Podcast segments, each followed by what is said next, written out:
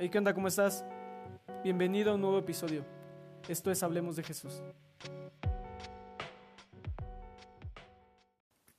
Para este episodio estaremos considerando solamente ocho versículos. Entonces, Marcos capítulo 1, versículos del 1 al 8 comienza diciendo, Esta es la buena noticia acerca de Jesús el Mesías, el Hijo de Dios. Comenzó tal como el profeta Isaías había escrito, Mira, envió mi mensajero delante de ti, y él preparará tu camino. Es una voz que clama en el desierto. Preparen el camino para la venida del Señor. Abranle camino. Ese mensajero era Juan el Bautista. Estaba en el desierto y predicaba que la gente debía ser bautizada para demostrar que se habían arrepentido de sus pecados y vuelto a Dios para ser perdonada. Toda la gente de Judea, incluidos los habitantes de Jerusalén, salían para ver y oír a Juan, y cuando confesaban sus pecados, él los bautizaba en el río Jordán. Juan usaba ropa tejida con pelo rústico de camello y llevaba puesto un cinturón de cuero alrededor de su cintura. Se alimentaba con langostas y miel silvestre. Juan anunciaba, pronto viene alguien que es superior a mí, tan superior que ni siquiera soy digno de inclinarme como un esclavo y desatar de las correas de sus sandalias. Yo los bautizo con agua, pero él los bautizará con el Espíritu Santo. Ok, inicia la historia de Jesús de esta forma. Hace muchos años atrás hubo una profecía. Esta profecía era de Isaías, de que iba a venir un mensajero diciendo, abran el camino, abran el paso para Jesús. Entonces, el versículo 2 en Marcos está citando esta profecía.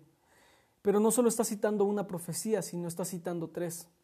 Y la primera es, voy a mandar un mensajero delante de ti. Esta es una profecía que se da en Éxodo, de que Dios enviará a alguien que va a ayudar al pueblo de Israel a establecerse en la tierra prometida. La segunda es, Él preparará el camino. Esta sale de una profecía en Isaías capítulo 40. Y esta se las quiero leer porque es bien importante, pero antes de leértela, déjame te explico algo rápido para que puedas entender el contexto en el cual es esta profecía. Israel había sido una nación libre desde que entraron a la tierra prometida, pero estaban alejándose del corazón de Dios. Entonces Dios dice, ok, enviaré a Isaías para advertirles, si no me obedecen, si no siguen los mandamientos, si su corazón no está recto delante de mí, entonces voy a quitar mi mano de protección y van a venir otras naciones y los van a conquistar. Y dicho y hecho, así sucedió. Entonces, Isaías del capítulo 1 al 39 habla de que si Israel no obedece a Dios van a ser esclavizados. Y a partir del 40 son esclavizados y habla de puras promesas acerca de cómo Dios va a levantar a un hombre, a una figura que va a venir a rescatar al pueblo de Dios de la esclavitud. Y este es el inicio de la promesa de que Dios enviará al Mesías. Entonces, Isaías capítulo 40 del 1 al 5 dice, Dios dijo, consuelen a mi pueblo, denle ánimo, hablen con mucho cariño a los habitantes de Jerusalén y anúncienles de mi parte que ya han dejado de ser esclavos. Esta parte me encanta, ¿sabes? Porque ¿cómo sabemos que Jesús ha llegado a nuestras vidas? Porque hemos dejado de ser esclavos. Es algo bien interesante. Sigo leyendo. Ya les hice pagar por sus pecados y el castigo que han recibido es, es más que suficiente. Isaías anunció, preparen para Dios un camino en el desierto, rellenen todos los valles y conviertan en llanura la región montañosa. Entonces Dios mostrará su poder y lo verá a la humanidad entera. Dios así lo ha dicho. Ahora, ¿en qué consistía la preparación del camino? Era costumbre que si un rey iba a visitar alguna parte de su reino, enviaba un mensajero, un heraldo, y este cuate se encargaría de ir a cada población por donde el rey pasaría diciendo, hey, limpien las calles, quiten los baches, quiten todo lo que es un estorbo para que el rey pueda pasar. ¿A qué está haciendo referencia esta profecía? Está diciendo que todas las áreas que necesiten ser aplanadas, aplánenlas. Todo lo que necesite ser enderezado, enderecenlo. Y no está hablando de algo físicamente, sino que está haciendo referencia a que hay algo en nuestro corazón que tiene que suceder para abrir el camino a la obra de Dios en nuestra vida. Más adelante vamos a estar hablando de esto, ¿ok? Y la tercera profecía es, preparen el camino para la venida del Señor. Es muy similar a la de Isaías, pero esta es una profecía en Malaquías que dice que esta persona que va a venir antes del Mesías va a ser Elías. Sé que esta información puede parecer irrelevante, pero más adelante te explico por qué es muy relevante. Ok, entonces regresamos a Marcos versículo 4 al 5 y dice, ese mensajero era Juan, el Bautista. Estaba en el desierto y predicaba que la gente debía ser bautizada para demostrar que se había arrepentido de sus pecados y vuelto a Dios para ser perdonada. Toda la gente de Judea, incluidos los habitantes de Jerusalén, salían para ver y oír a Juan, y cuando confesaban sus pecados, él los bautizaba en el río Jordán. Esta parte nos presenta una figura súper famosa e importante, Juan el Bautista. que en una mejor traducción sería Juan el Bautizador. Él era el primo de Jesús.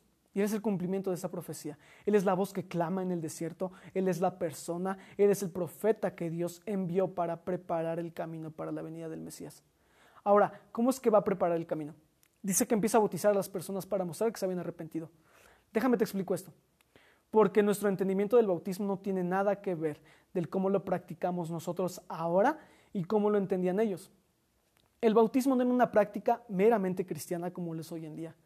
El bautismo era una práctica judía que se usaba cuando alguien que no era judío se quería convertir al judaísmo. Entonces, si tú no eras judío, pero querías seguir las leyes de Dios y querías asumir la religión del pueblo de Dios, tenías que ir a un lugar y una figura espiritual, un rabino o un sacerdote, te bautizaba y lo que estabas haciendo era cambiar de religión, estabas dejando el paganismo y ahora estabas abrazando el judaísmo. Entonces, entendamos algo. Los únicos que se podían bautizar eran los que no eran judíos, ¿ok? Pero aquí nos dice que todos los de Judea y los de Jerusalén estaban llegando con Juan para ser bautizados. ¿Qué es lo que estaba pasando ahí? Que aún los judíos, el pueblo de Dios reconocía algo está mal, algo está incompleto. ¿Cómo puede ser que nosotros, aún siendo el pueblo de Dios, tengamos tantos problemas y haya tanta hipocresía, tanta maldad, tanta necesidad, tanta injusticia alrededor de nosotros? Decían, necesitamos hacer una diferencia en nuestro país y escuchan que hay un profeta. Y ese profeta tiene un mensaje de transformación. Está diciendo, arrepiéntanse porque el reino de los cielos se acerca. Y cientos de miles de personas iban al desierto a escucharlo. Me encanta esto, porque nos demuestra que lo que la gente necesita y ha necesitado siempre es un mensaje de transformación, que Dios puede perdonarnos sin importar nuestro pasado. Investigando un poco para saber el posible recorrido que hacían estas personas para llegar a donde estaba Juan, y sabes, aproximadamente tienen que caminar todo un día para llegar. Ahora súmale que tienen un clima árido que va de los 40, 45 hasta los 50 grados. Y para más no es un lugar totalmente desértico como el desierto del Sahara. Es un lugar montañoso. Es muy feo. Y eso era lo que atravesaban las personas para ir a escuchar a Juan. Para nada que les puso las cosas fáciles. Estas personas estaban dejando sus ocupaciones para ir a escucharlo. Y él no tenía sillas cómodas o un escenario bonito. Y cientos de miles de personas estaban llegando. Y no estoy diciendo que las sillas sean malas, obvio no. Lo que trato de decir es que así como Judea lo necesita, México también necesita el mensaje sencillo de que todos los problemas de nuestra nación pueden ser resueltos si decidimos como nación humillarnos de corazón, buscar a Dios, arrepentirnos de nuestros pecados y dejar que Dios nos transforme hasta lo más profundo de nuestro corazón.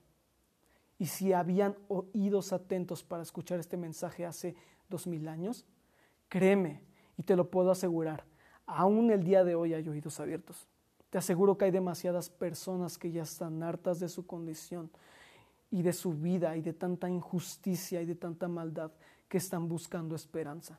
Y si nosotros tenemos luz, si nosotros tenemos esperanza, si nosotros tenemos algunas respuestas, vendrán a conocer a Jesús, aunque tengan que cruzar e ir a un desierto para poder escuchar el mensaje. Y sabes, Juan no tenía nada llamativo, simplemente este mensaje.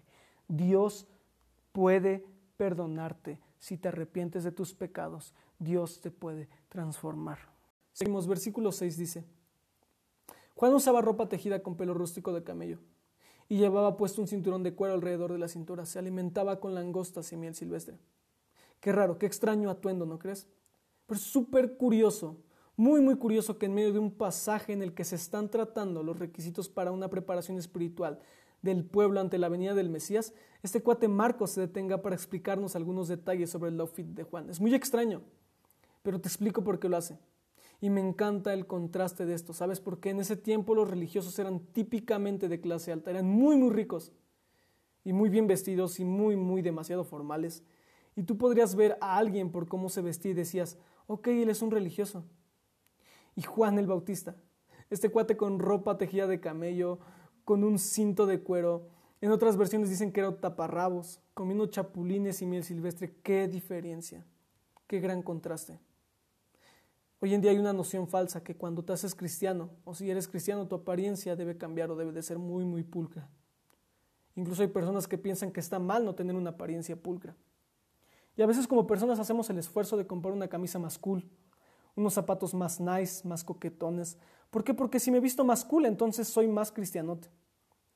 Y Juan el Bautista nos confirma lo que dice en otras partes de la Biblia, que Dios no se fija en las apariencias, Dios se fija en el corazón. Y si a ti te gusta irte a la iglesia formal o de trajecitos, qué chido, está bien. Y si te gusta irte de chanclas o de short, también está bien. Vete como tú te sientas cómodo. Algo muy loco y que me encanta del Nuevo Testamento es que era increíblemente informal. Jesús súper informal, sanando en días sábados, los discípulos súper informales. El ser iglesia no era, oh, me voy a vestir súper bien porque voy a la iglesia. No, no, no, ellos se vestían tal y como eran. Entonces Juan, a propósito, está eligiendo el mismo atuendo que usaba el profeta Elías. ¿Esto qué tiene que ver? Les dije que había una profecía que decía que Elías iba a ser la persona que iba a abrir el camino para el Mesías. Entonces Juan entendía, yo soy esa persona. Juan leía Éxodo, Isaías, Malaquías, y él entendía, mi rol y mi trabajo será abrir el camino para que pueda llegar el Mesías. Y si va a venir una persona con las características de Elías, yo voy a vestirme como Elías para poder transmitir esto. Yo soy el cumplimiento de la promesa. Ahora versículos 7 y 8 dice, Juan anunciaba, pronto viene alguien que es superior a mí, tan superior que ni siquiera soy digno de inclinarme como un esclavo y desatarle las correas de sus sandalias. Yo los bautizo con agua, pero él los bautizará con el Espíritu Santo. Ahora Juan fue el primer profeta en 400 años. Sabes, Israel tuvo muchos profetas, hubo un lapso de 300 años donde tuvo más de 17 profetas que escribieron en la Biblia. Y después de Malaquías dice que entró un tiempo en silencio por 400 años, en donde Dios no habló, en donde no hubo comunicación del cielo a la tierra. Y de repente llega Juan, y todo el mundo creía el mensaje de Juan, todo el mundo creía que él era un profeta. Jesús llama a Juan el mayor hombre que ha nacido de mujer. Jesús dice no hay nadie en toda la historia humana que sea más grande que Juan. Hay algo bien loco que me encanta de Juan. Su historia aparece en los cuatro evangelios todo el tiempo. Y él siempre aparece con la misma actitud. Jesús es el más importante, no yo. Yo no soy digno de hacer el trabajo más humilde que es desatar las correas de sus sandalias. ¿Sabes? El esclavo más bajo, el esclavo más pequeño, lo que hacía era que cuando llegaba una visita a la casa, su trabajo era quitarle las sandalias y lavarle los pies. Ese era el trabajo que le daban al esclavo más insignificante de su hogar. Y Juan dice, yo ni siquiera soy digno de quitarle el calzado de sus pies. Aun Juan sabiendo la influencia y la fama que tenía sobre las personas que lo venían a escuchar, él dice, no soy nadie y no soy nada a comparación de él. Lo más importante es jamás olvidarnos de esto, que no somos dignos, que Dios no nos debe nada, que si Dios nos elige no es porque somos chidos o porque somos muy talentosos, que Dios dice, oh, eso me puede servir. No, no, no, no es así. Dios nos eligió por puritita gracia. La Biblia dice que nos saca de un hoyo, que estábamos muertos, indefensos y débiles, que no teníamos nada que ofrecer y aún así Él nos eligió. Y Juan recuerda eso. No soy digno de ser un esclavo para Él. Reconoció que mientras Él era terrenal, Jesús había venido del cielo. Y en esa línea explicó que su ministerio era incompleto. Juan siempre se consideró una antorcha que ardía y alumbraba por un poco de tiempo, mientras que Cristo era y es la luz en el mundo. Jamás perdamos este sentimiento de asombro de que Dios nos ama a nosotros porque jamás lo hemos merecido. Luego dice, yo los bautizo con agua, pero Él los bautizará con el Espíritu Santo.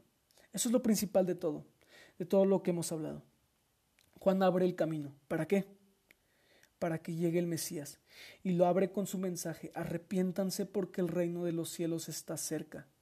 Necesitas una transformación, necesitas reconocer tu pecado, necesitas reconocer que has ofendido a Dios y necesitas a través del bautismo iniciar una relación con Él. Pero ese no es el fin. Diré algo y tal vez se escuche un poco fuerte o un poco feo, pero uno de los problemas más grandes con la iglesia cristiana es que creemos que el fino propósito de nuestra fe es el arrepentimiento. Y no es así, solo es el primer paso. El mensaje prevalente en muchas personas cristianas es, cree en Jesús, arrepiéntete y cuando mueras irás al cielo. ¿Eso es cierto? Sí, obvio. pero Juan ya estaba bautizando para arrepentimiento. El mensaje de Juan era, no hay pecado que Dios no te pueda perdonar. Y nos dice Lucas que llegaban los traidores, llegaban los soldados y los publicanos y toda la gente y les decía, sí hay perdón para ti, sí hay esperanza para ti, sí hay reconciliación para con Dios para ti. Hay veces que predicamos, ven a Jesús y Él va a perdonar tus pecados. Y ahí nos quedamos. Y no estoy minimizando esto, ¿ok? No, no me malentiendas, porque esto es súper importante.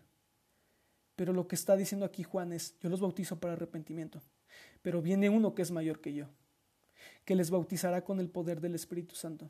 Escúchame bien, Dios no solamente quiere perdonarte, Dios quiere llenarte de su Espíritu Santo para que tú puedas hacer una diferencia en este mundo. Y en gran parte el libro de Marcos trata de cómo Jesús a través de tres años capacita a doce personas que estaban absolutamente perdidas y les prepara a través del Espíritu Santo para cambiar el mundo. Eso es lo que quiero que tú creas. Si ya has creído en Jesús para salvación, si ya te has arrepentido de tus pecados, has tomado el primer paso. El segundo paso ahora es decir, Jesús, lléname de tu espíritu, para que yo pueda hacer una diferencia real y absoluta en mi entorno. Dios quiere usar a su iglesia. Dios quiere usarte a ti. En el Antiguo Testamento, esta frase ser llenos del Espíritu Santo pasa muy pocas veces, con únicamente los mayores profetas y los mayores reyes y los mayores héroes. Entonces la llenura del Espíritu Santo era solo unas cuantas personas van a obtener esto.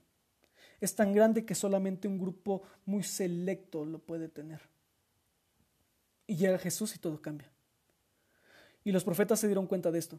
En Zacarías dijeron, vendrá el día donde Dios derramará de su espíritu por sobre toda carne.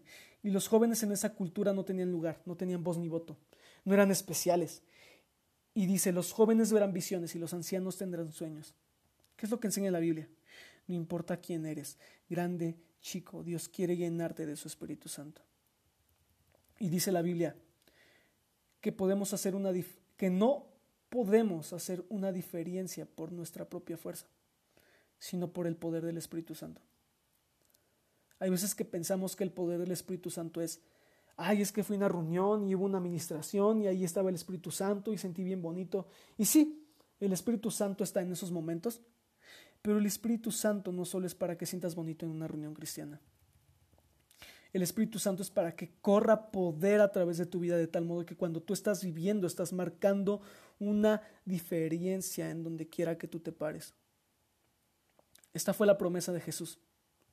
Recibirán poder y serán mis testigos en todo el mundo. Hay una historia donde Pablo llega a un lugar en Corinto y les pregunta, oye, ¿y ustedes son cristianos? Y ellos responden, sí, sí, somos cristianos. Y han recibido el Espíritu Santo y dicen, no, pues no, ni hemos escuchado del Espíritu Santo. Entonces, ¿cómo saben que son cristianos? Ah, es que nos bautizamos con el bautismo de Juan. Entonces Pablo entiende, ok, si son cristianos, se han arrepentido, han creído, que necesitan a Jesús, pero nadie les dijo que después de creer en Jesús, ahora necesitan recibir el poder del Espíritu Santo para hacer una diferencia. En ese momento Pablo ora por ellos y ellos recibieron el poder del Espíritu. ¿Sabes? El credo cristiano más viejo habla de la vida de Jesús y dice que nació de una virgen, fue probado por Poncio Pilato, murió por nuestros pecados y resucitó al tercer día. Y se brinca toda la vida de Jesús. Eso es lo que como cristianos a veces creemos acerca de Jesús y no incluimos una sola cosa que Jesús hizo en su vida. Porque tenemos una noción cristiana falsa de que el fin de nuestra vida es morir y sale, va y esto se acabó, yo me largo de aquí, ya me voy al cielo. Y no. Dios nos creó con un propósito para que en nuestra vida en este mundo podamos hacer una diferencia a través del poder de su Espíritu Santo. Juan vino a abrir el camino, a predicar el mensaje de salvación para que pueda venir Jesús y predicar el mensaje de la llenura del Espíritu Santo para una transformación absoluta y para poder nacer de nuevo. Quiero terminar con esto y sabes, creo que lo que hoy en día la gente no necesita escuchar es cuándo vamos a regresar a nuestra vida normal o cuándo vamos a poder salir de casa. Yo creo que lo que la gente quiere escuchar es y debe escuchar es sí hay perdón para ti, sí hay esperanza para ti, sí hay salvación para ti. Dios te ama, Dios quiere estar contigo, Dios quiere que tú vayas al cielo, Dios te quiere entregar plena y completa salvación. Y sabes, creo que la iglesia no se hizo para retacarla de personas. Creo que la iglesia se hizo para ir y predicar el Evangelio y retacar el cielo de esas personas que no conocen a Jesús.